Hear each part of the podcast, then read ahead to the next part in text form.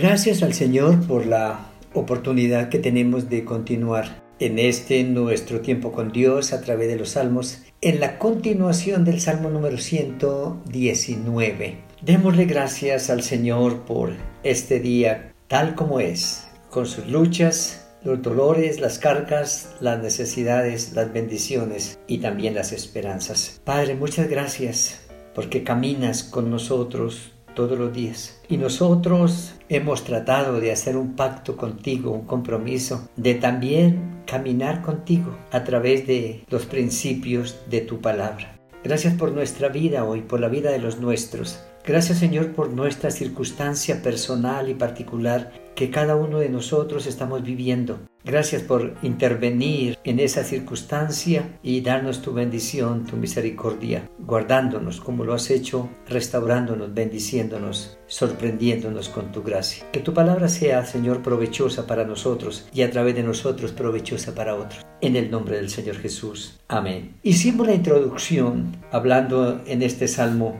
de todos los sinónimos que encierran la palabra del Señor en, estos, en estas 22 divisiones que tiene este salmo, como lo vimos inmerso en el alfabeto hebreo. Quiero que leamos, miremos los primeros ocho versículos donde ahí, ahí nomás encontramos una serie de sinónimos de los que venimos diciendo. Bienaventurados los perfectos de camino, los que andan en la ley de Jehová. Bienaventurados los que guardan sus testimonios y con todo el corazón le buscan, pues no hacen iniquidad los que andan en sus caminos. Tú encargaste que sean muy guardados tus mandamientos. Ojalá fuesen ordenados mis caminos para guardar tus estatutos. Entonces no sería yo avergonzado cuando atendiese a todos tus mandamientos. Te alabaré con rectitud de corazón cuando aprendiere tus justos juicios. Tus estatutos guardaré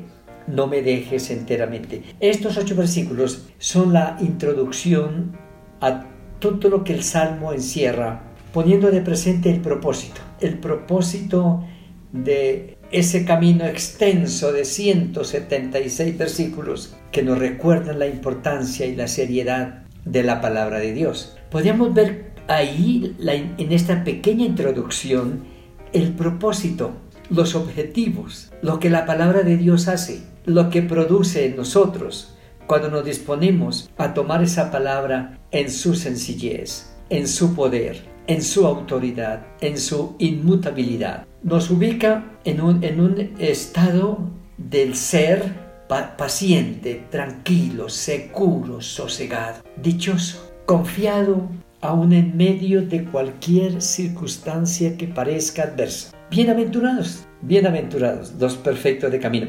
Y lo que está ah, enseñándonos el salmista es que la palabra de Dios empieza a mostrarnos el lugar para un correcto avanzar, para un correcto caminar, para un correcto progresar. El término camino aquí no necesariamente es una gran avenida o un camino o un peatonal o una senda. Tiene esa connotación, pero se proyecta más allá está hablando al estar aquí en el mundo, al empezar la vida, empezamos un caminar, un caminar en el que lo ciertísimo es que en ese caminar somos llamados a abrir camino, a hacer camino, a despejar el camino. Y algunos sabemos de eso.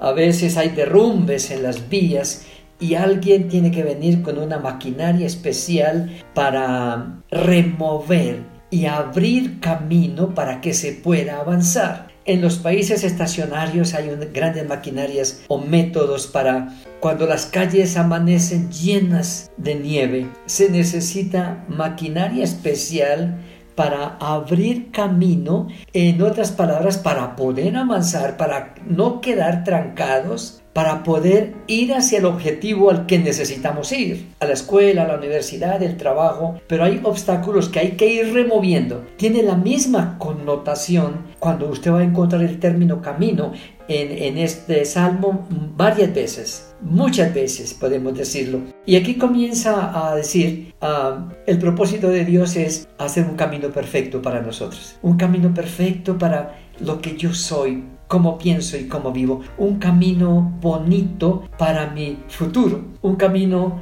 hacia mis sueños, hacia mis anhelos, hacia mis planes, hacia mis propósitos. Y en ese sentido nos va llevando con la palabra de Dios como maquinaria pesada, si podemos usar el término, como maquinaria adecuada para irme abriendo camino en el alcance de mis objetivos, en el avanzar hacia mis planes, en el encauzarme, en el encaminarme hacia mis propósitos. Y entonces cuando el camino se va despejando porque ponemos en práctica los principios de la palabra de Dios, nos convertimos en personas doblemente felices, dichosos, bienaventurados. Y bienaventurados los que andan en la ley de Jehová. Es decir, estas son las normas y, y son señales del camino Ah, muchas son las señales que podemos encontrar en una vía. No gira a la izquierda, una sola vía, ah, curva peligrosa,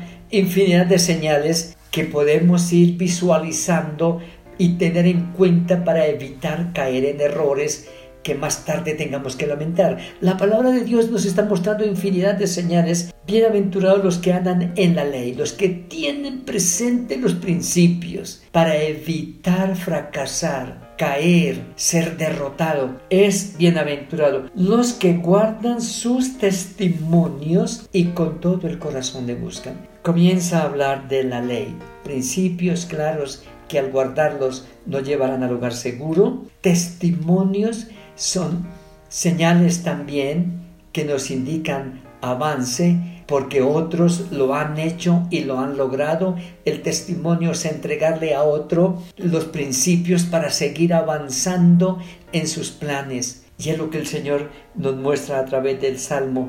Habla de con todo el corazón lo buscan y comienza a formar el carácter. No hacen iniquidad los que van en el camino correcto porque guardan sus mandamientos. Y mi oración, versículo 5, es que mis caminos sean ordenados, porque eso, con un camino ordenado, con una vida formada, con un pensamiento claro y una estructura de carácter, no, seremos avergonzados bajo ninguna circunstancia, versículo 6. Y nos va a dar un corazón recto, seguro, tranquilo, sosegado. Y termina eh, ese, en el misma, esta primera división, versículo 8, tus estatutos guardaré. Los estatutos son las normas internas que rigen una empresa, una comunidad, una institución. Y la Biblia como estatutos para nuestra vida es la que rige nuestro pensar, nuestro hablar, nuestro ser, en nuestro hacer. Tendremos otro tiempo en este mismo salmo mirando otros sinónimos de la palabra del Señor. Amén.